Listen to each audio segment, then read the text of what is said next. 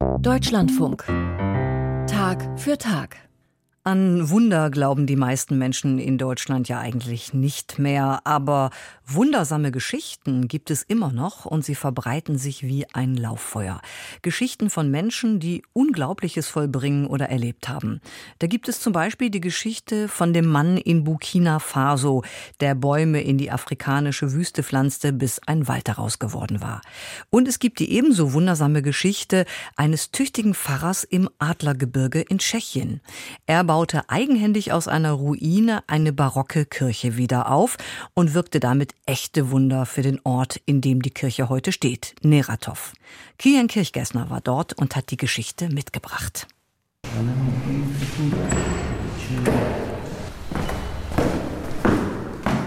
Der Pfarrer hat schwarze Ölflecken an den Händen.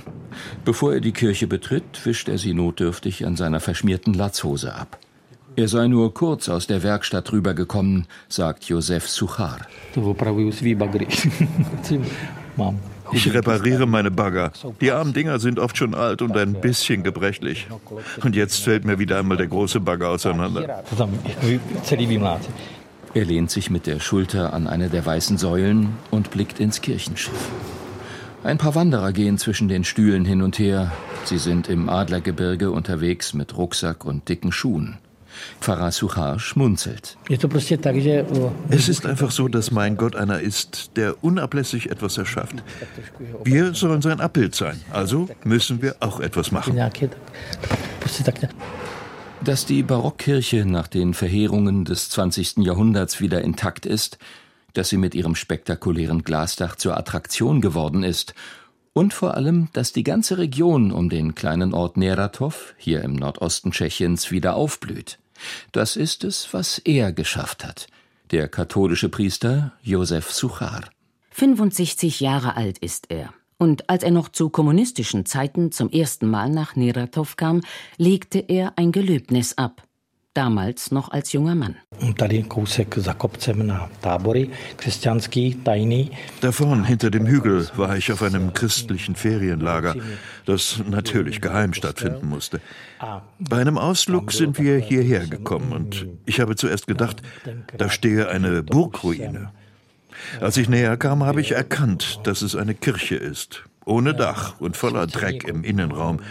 Aus den Wänden wuchsen Bäume, ich habe gebetet, sollte eines Tages die Freiheit in dieses Land kommen, dann werde ich alles dafür tun, dass hier wieder Gottesdienste gefeiert werden können. Denn es ist ein herrlicher Ort.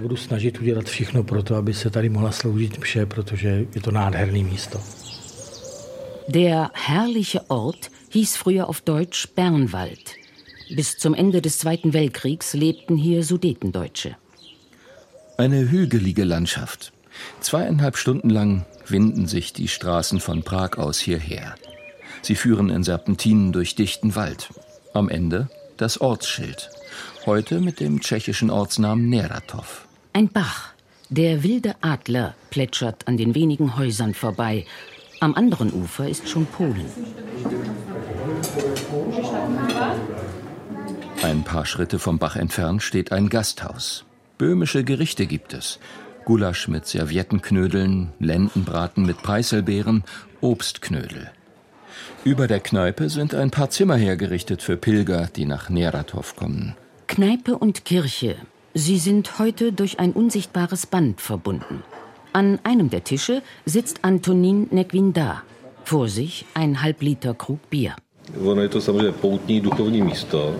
Die Kirche ist für die Pilger natürlich der wichtigste Ort, aber für uns ist sie auch ein Ort, der gut ist fürs Geschäft. Dank der Kirche kommen pro Jahr 40 bis 50.000 Leute nach Nedatov, die uns Arbeit geben. Wir kochen, putzen, wir betreiben das Gasthaus, die Gärtnerei, eine Brauerei, wir veranstalten Hochzeiten.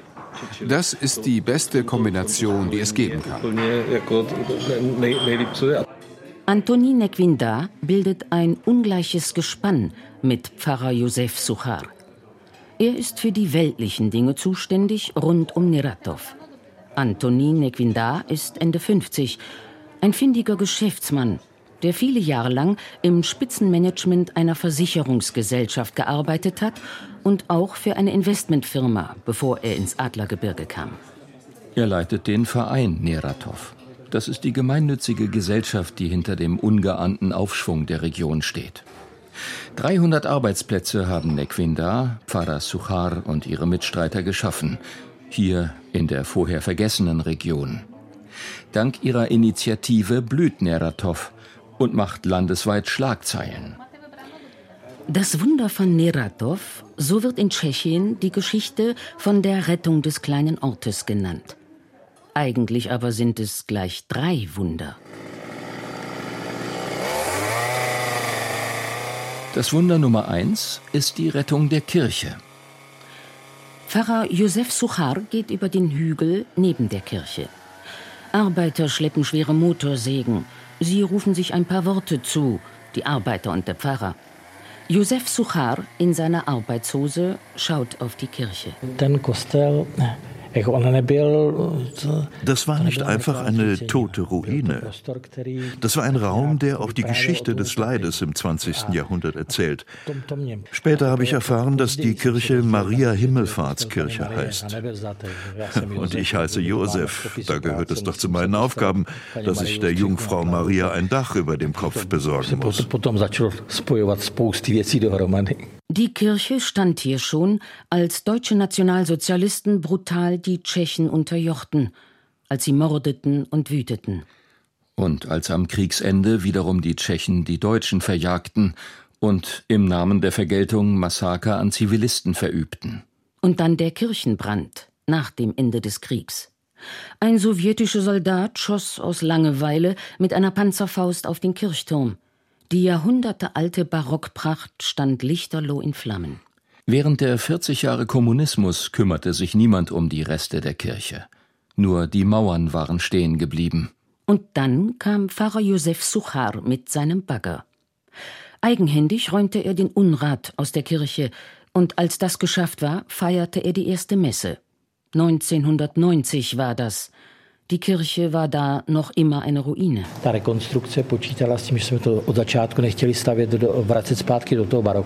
Wir wollten das von Anfang an nicht in den Barock zurückversetzen.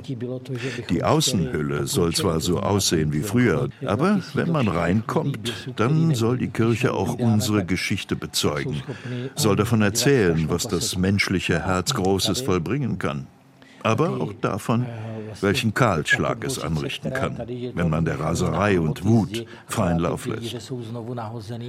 Deshalb haben wir die Wände grob und unverputzt gelassen. Das Einzige, was neu ist, ist der Altarraum, denn das ist hier ja nicht einfach ein Gedenkort, sondern eine lebendige Kirche. Josef Suchar hat eine Lebensgeschichte, wie es sie nur im Kommunismus gab. Weil die Kirche staatlich gegängelt und verfolgt wurde, studierte er im Untergrund katholische Theologie und wurde heimlich zum Priester geweiht. Das Regime durfte davon nichts wissen. Nicht einmal seine Geschwister weihte er ein. Für sie war Josef Suchar der Elektriker. Das war sein offizieller Lehrberuf. Zehn Jahre verbrachte er auf Baustellen und verlegte Stromkabel. Theologe war er abends, wenn er die Wohnungstür hinter sich verschloss. Heute ist es genau umgekehrt.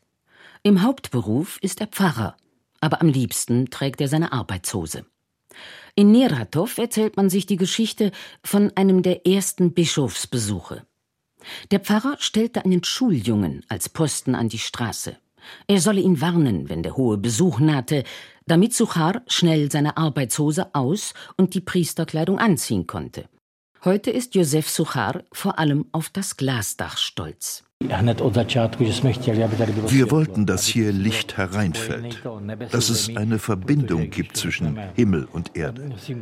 Um es symbolisch auszudrücken, wenn sich Himmel und Erde verbinden, dann passieren Wunder. Der Himmel muss also einfach hier reinkommen. Josef Suchar deutet nach oben zum Dach. Riesige Glasflächen sind über das Kirchenschiff gespannt. Man sieht die Wolken vorüberziehen. Und während der Pfarrer sich an der theologischen Symbolik erfreut, musste das Bauteam damals vor allem die irdischen Kompromisse mit den Denkmalschützern suchen. Ein Detail war Josef Suchar besonders wichtig. Die Tür am Haupteingang, so legte er damals fest, soll kein Schloss bekommen. Seit diesem Tag steht die Kirche offen. Tag und Nacht. Und wie die Leute kommen, da würden Sie sich wundern. Sie kommen nachts und schauen in die Sterne. Sie fahren um zwei Uhr morgens vorbei und halten spontan an, kommen in die Kirche und setzen sich, verbringen hier eine Stunde und fahren dann weiter. Viele Leute machen das. Denn der Raum ist wirklich herrlich. Er ist mystisch. Es ist sein Verständnis von Kirche, das da durchscheint. Eine Kirche, die anpackt, aber auch offen ist fürs Mystische. Diese Orte sind gebaut worden als Orte der Begegnung von Menschen mit Gott. Diese Bedeutung haben sie leider verloren, weil die Türen geschlossen wurden. In die Kirchen wurde Gold und Zierat geschleppt. Und um das alles zu schützen, hat man die Kirchen abgeschlossen. Aber das wirklich Wertvolle, nämlich die Menschen, die lassen wir damit draußen. An dieser Stelle kommt das zweite Wunder von Neratov ins Spiel. Und worum es dabei geht, das erzählt Kilian Kirchgessner morgen in Tag für Tag im zweiten und letzten Teil der wundersamen Geschichten aus dem Adlergebirge in Tschechien.